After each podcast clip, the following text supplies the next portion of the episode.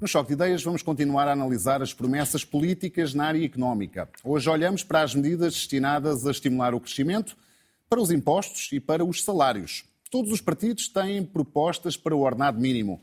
PS e AD querem atingir, no mínimo, os mil euros em 2028.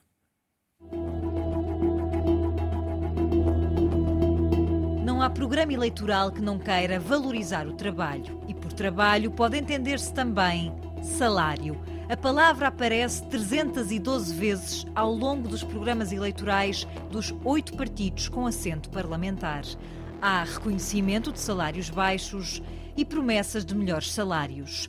O salário mínimo nacional é decidido pelo governo e é um valor que serve de referência para toda a economia. A lei diz que ninguém pode ganhar menos, mas a intenção de todos é ganhar mais. Partido Socialista e Aliança Democrática prometem chegar a um salário mínimo de pelo menos mil euros até 2028, final da legislatura. O Chega acredita ser possível atingir os mil euros de salário mínimo em 2026. O PCP quer esse valor já este ano. O LIVRE fala de 1.150 euros em 2028 e o PAN em 1.100 euros daqui a quatro anos. PAN, Bloco de Esquerda e Iniciativa Liberal querem mesmo rever a forma como o valor é fixado. O Pessoas, Animais, Natureza quer que o salário mínimo nacional inclua o valor da inflação, do crescimento económico, o aumento da produtividade e que a isto tudo se some 10 euros. O Bloco de Esquerda propõe um salário mínimo intercalar de 900 euros já este ano e quer que as subidas anuais correspondam ao valor da inflação mais 50 euros, de forma a garantir um aumento real do salário. A iniciativa liberal não quer que o valor seja imposto pelo governo. Defende um intervalo de valores mínimos e máximos e que vai depender do custo de vida, da proporção em relação ao salário médio e mediano, da produtividade e da taxa de crescimento económico. A cada ano, o valor concreto terá de ser verdadeiramente negociado em concertação social com valores mínimos definidos por setor de atividade. Há ainda duas propostas que quantificam patamares para o salário médio em 2028. No programa eleitoral, a Aliança Democrática quer um salário médio bruto de 1.750 euros e a Iniciativa Liberal de 2.130 euros. São as propostas dos partidos para valorizar o trabalho nos próximos quatro anos. Vamos então ao choque de ideias com os economistas Ricardo Roja e Ricardo Paes Mamed. Bem-vindos uma vez mais. Ricardo Roja, comece pelos salários. O grande foco dos partidos, por ser um aumento por decreto, está no salário mínimo. Mas é possível ter políticas que em quatro anos levem a generalidade dos portugueses a ganhar mais? Boa noite, Rui. Boa noite, Ricardo. Bom, de facto, os partidos, eh, em particular aqueles que estão mais à esquerda, eh, propõem-se aumentar os salários por decreto variando o aumento de, proposto, portanto, desde os mais moderados, onde provavelmente se insere uh, o PS, uh, àqueles que são mais ambiciosos, uh, caso, por exemplo, do PCP, que propõe mil euros já este ano. A grande questão, e é isso que depois acaba por fazer surgir as diferenças entre os vários partidos, é a forma como se chega lá. Uns uh, definem o aumento do salário mínimo simplesmente por decreto, portanto, por ação política do governo. Outros propõem um caminho que passa por uh, beneficiar de um maior crescimento económico, com medidas que podem significar maior intervenção do Estado através de maior despesa pública ou menor intervenção do Estado através de uma redução da carga fiscal. E, portanto, acaba sempre, as propostas acabam por enverdar por um destes dois caminhos.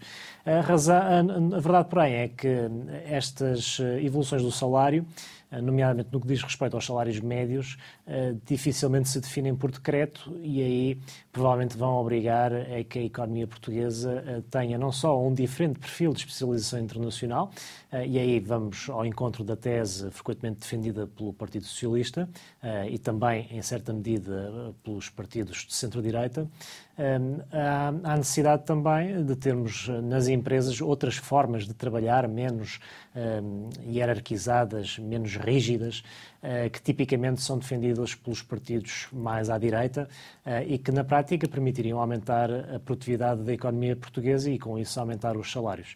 Agora, a mensagem principal a retirar de uma análise um pouco mais neutra do ponto de vista político é que, de facto, o aumento dos salários é sempre um trajeto que demora tempo e que não depende apenas da ação dos governos.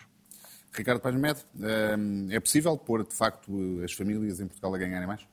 Bom, há uma coisa que não é possível eh, definir e acho um bocadinho absurdo haver partidos que definem metas de salário médio como se isso fosse uma coisa que tivesse ao alcance uh, da sua ação. Uh, curiosamente, são precisamente aqueles partidos que defendem uma menor intervenção do Estado da economia que definem metas para o salário médio. Isso é uma coisa que não faz sentido. O Estado pode definir metas para o salário mínimo, isto é uma quase unanimidade entre os partidos com assento parlamentar. Há um que não tem uma proposta de aumento de salário mínimo, que é a Iniciativa Liberal.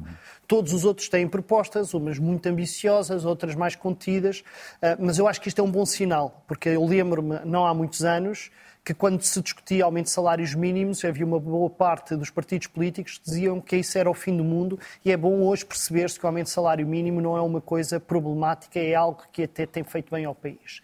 Agora, há outras formas de o Estado influenciar uh, a evolução dos salários. Não os define, mas pode influenciá-los. Uh, nós temos de perceber isto. O que, tirando o salário mínimo que é definido por lei, uh, o, nível geral dos salários depende das forças negociais das partes.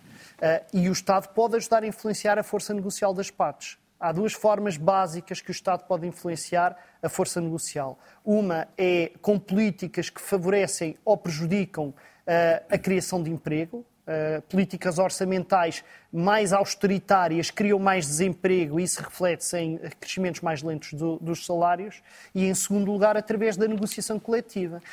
Um, se houver uma promoção ativa da capacidade de negociação uh, dos sindicatos com as entidades patronais, isso pode beneficiar aumentos dos salários para além do, do aumento do salário mínimo. Se, pelo contrário, houver uma estagnação da negociação coletiva, que é o que tem acontecido nos últimos 10 anos, desde que foi introduzido o princípio da caducidade das convenções coletivas de trabalho e isso prejudica as dinâmicas de crescimento salarial. Portanto, o Estado pode fazer alguma coisa a influenciar o poder relativo das partes, não pode decretar nada a não ser os, os salários mínimos. Os Ricardo, salários médios não se decretam. Certo, porque são uma médio, exatamente. Uh, Ricardo Roja, um, sem, sem, sem, sem, perder muito tempo, queria só ouvi-lo em segundos sobre esta, sobre esta questão. Bloco de Esquerda e PCP pedem a semana de trabalho de 35 horas, eh, o que também é uma forma de aumentar o salário, obviamente, se a retribuição eh, não for cortada. É uma exigência realista? Rui, é, a ideia da semana de trabalho de 4 dias tem vindo a ser explorada em alguns eh, locais do mundo. 35 horas é diferente, Ricardo. Não é necessariamente a semana de 4 dias. É 35 horas em vez das atuais 40. Sim, obviamente que ao reduzir a semana normal de trabalho, isso traduz-se no aumento uh, do salário por hora e, portanto, na prática, é isso que vai acontecer. A verdade é que, voltando à questão da semana de quatro dias, que é uma outra forma de ver a mesma questão, vemos que eh, nos países onde isso tem vindo de alguma forma a ser implementado, tem acarretado o, o ajustamento proporcional do salário, o caso, por exemplo, da Holanda. De forma que não vejo embora eu perceba a discussão, e acredito que nos próximos anos vamos ter essa discussão de forma mais alargada, eh, até pela própria maior utilização de tecnologia e de robotização eh, de vários serviços, várias áreas da economia. Eh, acredito, no entanto, que neste momento não é uma proposta com adesão de realidade, porque simplesmente a maior parte das empresas uhum. não estão preparadas para trabalhar nesse registro. Eu gostaria só de voltar à questão do salário mínimo muito rapidamente, muito rapidamente temos mais para dizer temas... o seguinte, que vários países, por exemplo, Norte da Europa, eh, definem os seus salários eh, do ponto de vista setorial. E, portanto, a ideia de fixar um salário mínimo para todos os setores na economia pode ser absolutamente contraproducente e é interessante analisar como, eh, mais recentemente, quando se falou na ideia de um salário mínimo europeu, foram precisamente esses países do norte da Europa que rejeitaram a ideia por completo. E, portanto, como eu dizia, a ideia do salário mínimo um único salário mínimo no país pode ser contraproducente e, portanto, a proposta de fazer variar isso setorialmente eh, faz, faz, a mim faz sentido económico, embora, obviamente, introduza um elemento de complexidade, porque implicaria trabalhar eh, com vários salários mínimos em diferentes setores de atividade. Eh, Ricardo Paz só sobre a questão das 35 horas, muito rapidamente, é uma reivindicação do Bloco de Esquerda e PCP? Ninguém, ninguém lhe quer responder às suas perguntas, mas eu só quero fazer um comentário, quer dizer, curiosamente, os partidos que em Portugal nomeadamente a IEL, que defendem a ausência de um salário mínimo único e um salário, uh, se, uh, salários mínimos setoriais, não defendem aquilo que existe nos países nórdicos, que é uma fortíssima capacidade de negociação dos sindicatos, precisamente para que a fixação a nível setorial seja justa. Pelo contrário, a IEL defende uma maior fragilização ainda daquilo que são as relações laborais. 35 horas, muito rapidamente. Não, relação... é, é aplicável? Quer dizer, eu acho que, é, eh, do ponto de vista histórico, é inevitável a redução do horário de trabalho é historicamente inevitável. Outra coisa diferente é saber se nós estamos em condições de avançar uh, desde já para ela. É e eu creio, eu creio que não. Eu creio que nós temos um, um, um, trabalho a fazer no sentido de melhorar os rendimentos das pessoas, enquanto não atingirmos um nível de salário mínimo que assegure rendimentos básicos das pessoas, nós não podemos estar a combater em várias frentes. Combater nos custos laborais através do, do aumento de salário mínimo e indiretamente através da redução, a não ser que estivéssemos disponíveis para reduzir uh, o número de horas por semana e reduzir salários. O que e não, parece, é isso, não é isso também não está, é não é tudo isso que está, em cima da mesa. Uh, Ricardo Roja, uma forma de aumentar salários é, obviamente, baixar impostos. Nesta matéria, as propostas dos partidos, dos diferentes partidos, são realistas, nomeadamente daqueles uh, dos quais pode sair o próximo chefe de governo? Rui, temos um ponto de partida no país, é que a esmagadora maioria dos portugueses eh, entende que os salários são baixos e, portanto, voltando à discussão anterior, como os salários nomeadamente os médios, não se definem por decreto, podemos ambicionar um aumento, mas eles não se definem por decreto, a variável que resta é precisamente a redução uh, da carga fiscal sobre o trabalho, onde uh, também em Portugal vemos que estamos uh, acima daquilo que deveríamos estar, com base nas comparações que entidades como a OCDE vão fazendo anualmente. E, portanto, reduzir os impostos em sede IRS faz todo sentido. Mais uma vez, as propostas diferem de grau e diferem também de modelo. Eh, há quem eh, defenda apenas a redução eh, das taxas marginais para determinados escalões e, portanto, mantendo uma elevada progressividade. Há outros que defendem a introdução de taxas únicas, mantendo progressividade ao isentar rendimentos relativamente baixos da tributação do trabalho, de forma que eu acredito que, dada esta convergência que existe ao nível partidário e também dado o ponto de partida, que é a redução de impostos sobre o trabalho, tem mesmo de ser possível. Ricardo Paz Medo. Sobre a redução dos impostos do trabalho, já estamos a passar para o tema dos impostos. Dos impostos propriamente ditos, em geral. Não, pois, eu acho que no termo dos impostos, dos três temas que nós vamos aqui discutir hoje, salários, impostos e crescimento, os impostos é aquele onde se nota uma diferença mais clara entre a esquerda e a direita porque, eh, em termos muito simples, os partidos de esquerda todos propõem impostos mais progressivos, ou seja, propõem uma maior redistribuição de rendimento através eh, da, da política eh, fiscal, enquanto os partidos de direita todos, sem exceção, PSD, isto é, AD, IL e Chega, propõem uma evolução dos impostos mais regressiva, isto é, menos redistribuição de rendimentos através dos impostos. Depois variam ao nível do detalhe, isto é, é, eh, por exemplo, eh, o Bloco e o PCP propõem eh, reduções mais relevantes ao nível de IVA, porque o IVA é um imposto que é ele próprio regressivo, as pessoas pagam a mesma taxa de IVA, sejam ricas ou sejam pobres. A redução do IVA uh, para bens e serviços essenciais, no caso destes partidos de esquerda, é mais alargado do que nos outros casos, uh, visa uh, garantir rendimentos mais altos para as pessoas mais pobres. Um, e há também, do parte do Bloco e do PCP, uma proposta de aumento do IRC, ou seja, do imposto sobre os lucros. No caso do PS, o PS é de todos os partidos também é compreensível, ainda está no governo, o que propõe menos mexidas, propõe mexidas muito cirúrgicas ao nível de IVA, das tributações autónomas. Mas eh, as que propõe vão todas no sentido de uh, maior redistribuição de rendimentos.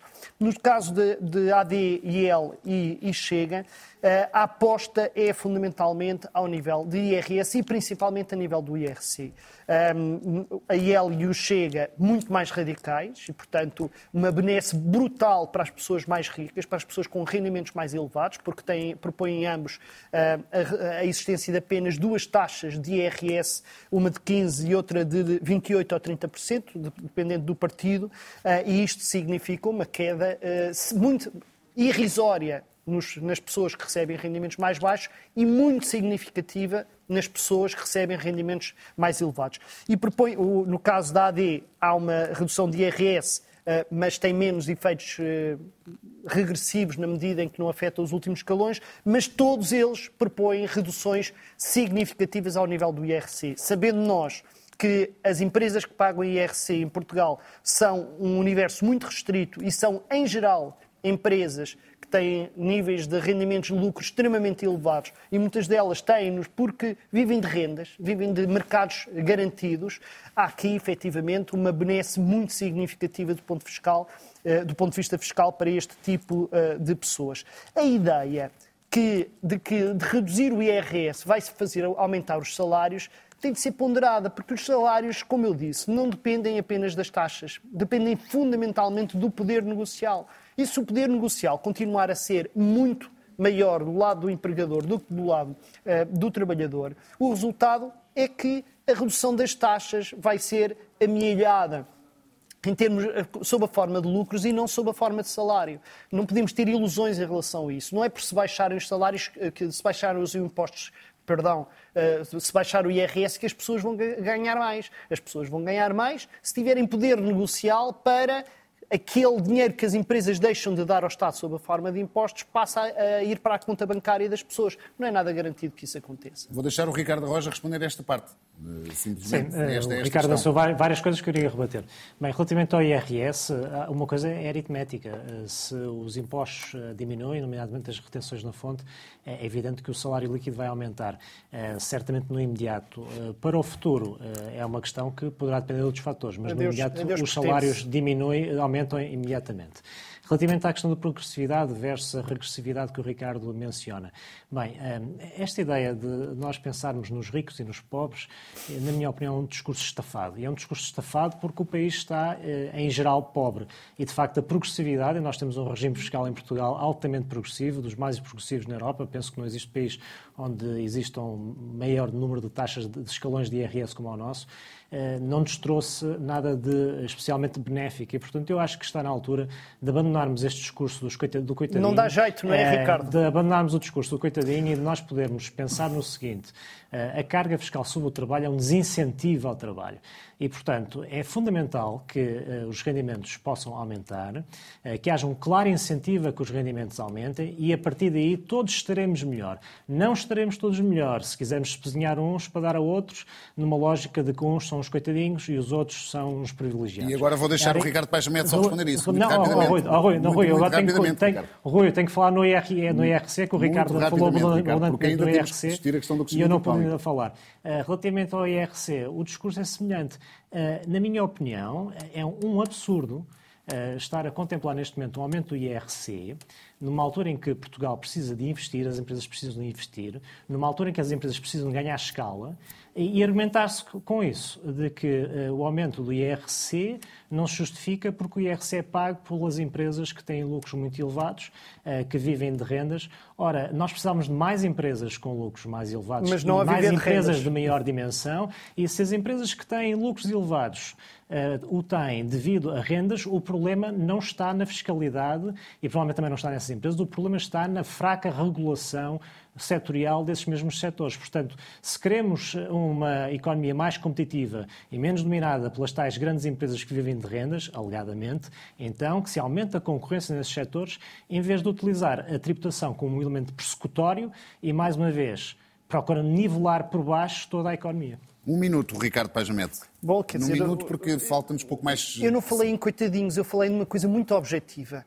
Com estas propostas da direita, quem tem mais dinheiro vai pagar menos impostos e quem tem, mais, quem tem menos dinheiro não vai sentir grande diferença. Não vale a pena discutirmos. Isto é objetivo. Isto é as, as implicações diretas destas propostas fiscais. Ponto. Em relação ao IRC, eu não estou aqui a falar de taxar mais uh, empresas que têm lucros. Eu estou de acordo que, que as empresas tenham muitos lucros. Enquanto não há melhor regulação, nós temos empresas que fazem lucros estrondosos com impactos muito pequenos sobre a economia. O que as propostas da direita todas, e aqui é a AD, IEL e Chega nos estão a propor é vamos deixar de pedir a estas empresas que fazem eh, lucros desmedidos por motivos, seja falta de regulação, seja o que for, fazem e vão continuar a fazer até que este problema esteja resolvido, vamos dizer-lhes já não precisam de contribuir tanto para o bem-estar social, fiquem com esses lucros para vocês e o problema do financiamento do Serviço Nacional de Saúde e da escola pública é o problema Isso. do resto da população. Oh, Ricardo, a taxa média efetiva de IRC em Portugal nas empresas com faturação mais elevada é 25%, Ricardo.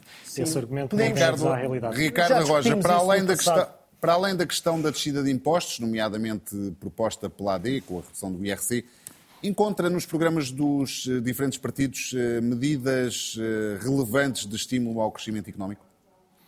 Rui, e peço de brevidade, início, temos neste precisamente seis de, minutos, temos de dividir depende, o tempo entre os dois. De, depende da abordagem uh, e da forma como se perspectiva o papel do Estado na economia. Uh, sabemos que o PS quer, uh, em verdade, por uma orientação estratégica da economia ou uma, uma condução estratégica da economia, portanto, privilegiar uma mão cheia de vetores de crescimento na economia e, portanto, com isso, direcionar recursos públicos para esses setores. Eh, e depois sabemos que os outros partidos, eh, nomeadamente a AD e, de certa forma, também a IEL, propõem que o, Estado, o setor privado assuma um papel mais liderante na dinamização da economia, sem prescindir do apoio do Estado, no caso da AD, e procurando com que o Estado saia do caminho, no caso da IEL. Eh, e, portanto, as abordagens são essencialmente estas. Agora, também sabemos que, do ponto de vista eh, de restrições orçamentais, o país está limitado e, portanto, não será através da despesa pública eh, em face do ponto de partida e em face das regras orçamentais que serão vigentes nos próximos anos ao nível da União Europeia que Portugal terá o caminho para ter taxas de crescimento muito mais elevadas do que aquelas que tem tido até agora. E, portanto, o problema de Portugal está que tem uma economia privada ainda deficitária e, portanto, precisa de conseguir uh, dinamizar esse mesmo setor privado uh, e, com isso, uh, chegarmos a novos nichos de, de, de, especialização internacional e, com isso, sermos capazes de ter empresas mais produtivas para ter melhores níveis salariais e tudo mais.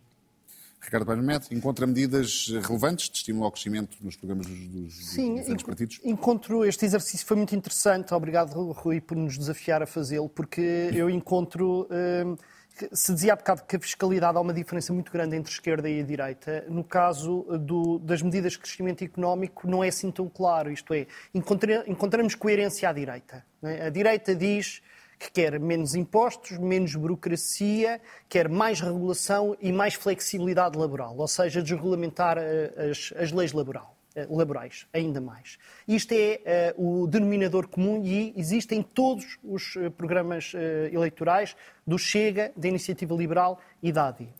Sendo que aqui a AD é diferente do Chega da Iniciativa Liberal, porque sendo um partido de governo tem de facto mais detalhado um conjunto de medidas que defende para promover o crescimento económico que aqui entram em algumas eh, outras coisas que são quase todas de detalhe e que aqui não se diferenciam muito uh, do PS, como seja a questão das garantias às empresas, a capitalização, o papel da internacionalização, etc. No lado da esquerda, bom, depois temos dois casos que estão fora de jogo, que é o LIVRE uh, e o PAN, que basicamente basicamente não falam de crescimento económico porque têm uma, olham para o crescimento económico com reticências, porque sendo eh, partidos essencialmente ambientalistas, usam uma expressão que é o crescimento não é tudo e, portanto, não é a sua preocupação fundamental. No caso dos restantes partidos, à esquerda, nós temos bastante diferenças, porque temos, de facto, o Partido Socialista, tal como a AD, detalhar muitas medidas típico de partido que governa e tem este aspecto distintivo em relação à AD, que é a aposta na seletividade. Não é o Estado a conduzir a economia, é o Estado, tal como as empresas têm as suas estratégias, o Estado também tem a sua estratégia a dizer temos que focar uh, recursos em algumas áreas que possam ter um impacto mais relevante.